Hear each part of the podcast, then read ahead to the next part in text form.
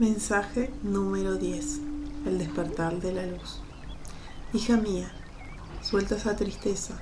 Dios te ama y Él te escucha tus plegarias.